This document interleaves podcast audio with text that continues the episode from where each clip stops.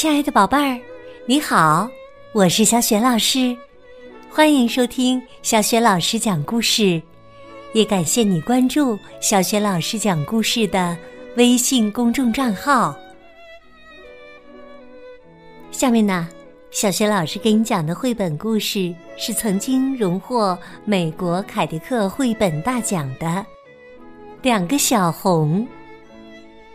这个绘本故事书的文字是来自美国的威廉·利普金德，绘图是尼古拉斯·莫尔德维诺夫，译者索菲，是北京联合出版公司出版的。两个小红分别是谁呢？他们之间又发生了哪些有趣的事？下面呢，小学老师就为你讲这个故事啦。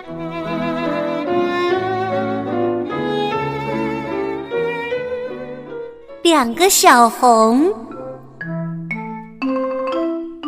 两个小红住在同一条街上，不过他们可不是朋友。这个男孩叫小红，他实际上叫乔伊。你看得出人们为什么叫他小红了吧？对了，是因为他长着一头。红色的头发。这只猫咪也叫小红。它实际上叫……只有猫咪们知道。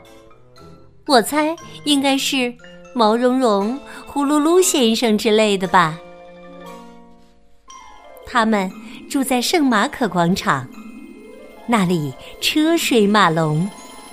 每分钟都有几百种声音在你耳朵里隆隆作响，最后汇成瀑布般的巨大轰鸣。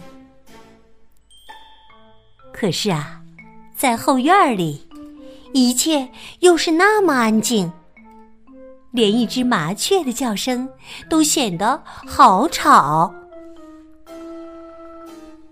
男孩小红喜欢鱼。猫咪小红也喜欢鱼，所以呀，他们就成了死对头。春天到了，像所有猫咪一样，猫咪小红在月光下跳了整整一夜的舞。黎明时分，它有点饿了。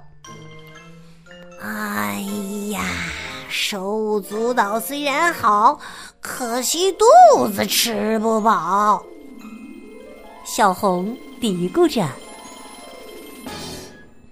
清晨的天空像绽放的烟火一样闪闪发光。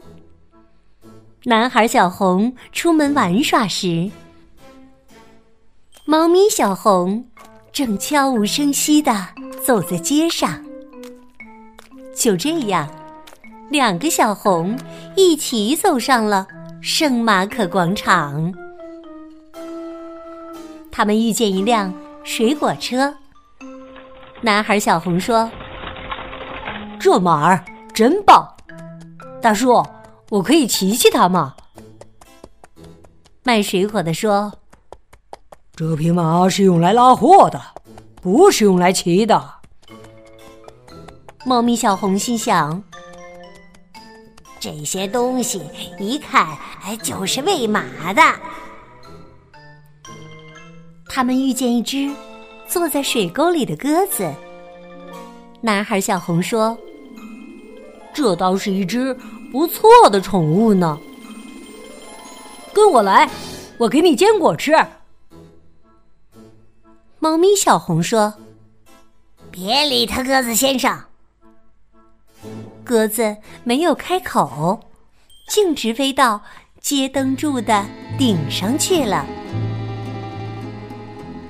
他们遇见一个吉普赛女人。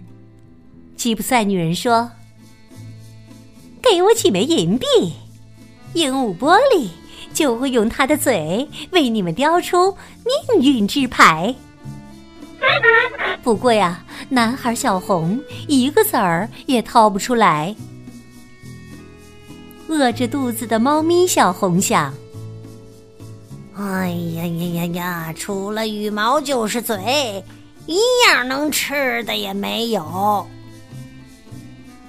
突然呐，猫咪小红闻到了什么气味儿？以我的胡子起誓，这附近有鱼。猫咪小红循着气味儿追了过去。男孩小红也循着气味跑过去。以我的哨子起誓，这附近有火。男孩小红透过围板上的洞向里面看。男孩小红看到第七大街的淘气包小分队正在考验新成员。哦，这么多人！他们头上还都插着羽毛，他们到底在干什么呀？小红想看清楚点儿。一、二、三，他沿着梯子向上爬去。男孩小红爬到了围板的顶上，坐了下来。真棒，这个位置像看台一样，下面的表演真精彩呀！男孩小红看得入了神，可是下面的淘气包们却发现了围板上的小红。有间谍！有间谍啊！孩子们大喊起来：“抓住他！抓住他！”男孩子们翻过挡板，朝小红追了过来。不过，小红已经远远的跑在了前面。这个时候，猫咪小红在哪儿呢？它沿着圣马可广场一路嗅来嗅去，终于呀，它发现了鱼。呼噜噜，喵！早上好啊，卖鱼的大叔，能不能丢条小鱼儿给我呀？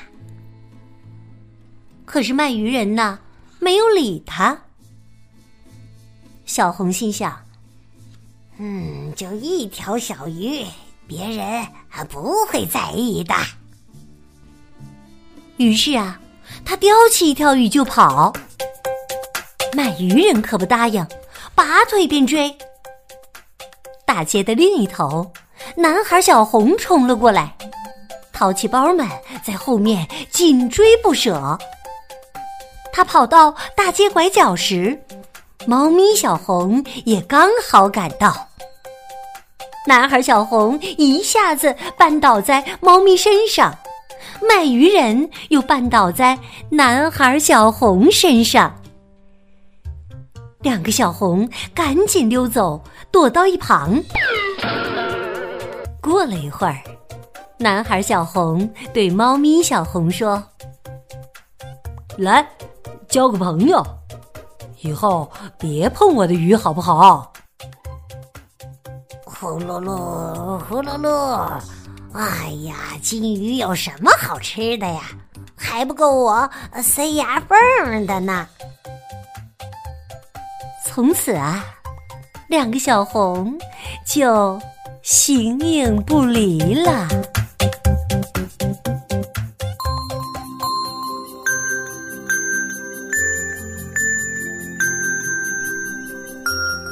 的宝贝儿，刚刚你听到的是小雪老师为你讲的绘本故事《两个小红》。听了这个故事之后，你一定知道了故事当中的两个小红分别是谁吧？如果你知道问题的答案，欢迎你在爸爸妈妈的帮助之下，给小雪老师微信平台写留言回答问题。小雪老师的。微信公众号是“小雪老师讲故事”，欢迎宝宝、宝妈和宝贝来关注。微信平台上不仅有之前小雪老师讲过的一千六百多个绘本故事，还有《三字经》故事、成语故事、童诗童谣、小学语文课文的朗读、小学老师的原创文章，还有很多丰富多彩的活动和粉丝福利。另外，小学老师之前讲过的很多绘本故事书，在小学老师优选小程序当中都可以找得到。我的个人微信号也在微信平台页面里，可以添加我为微信好朋友。好啦，我们微信上见。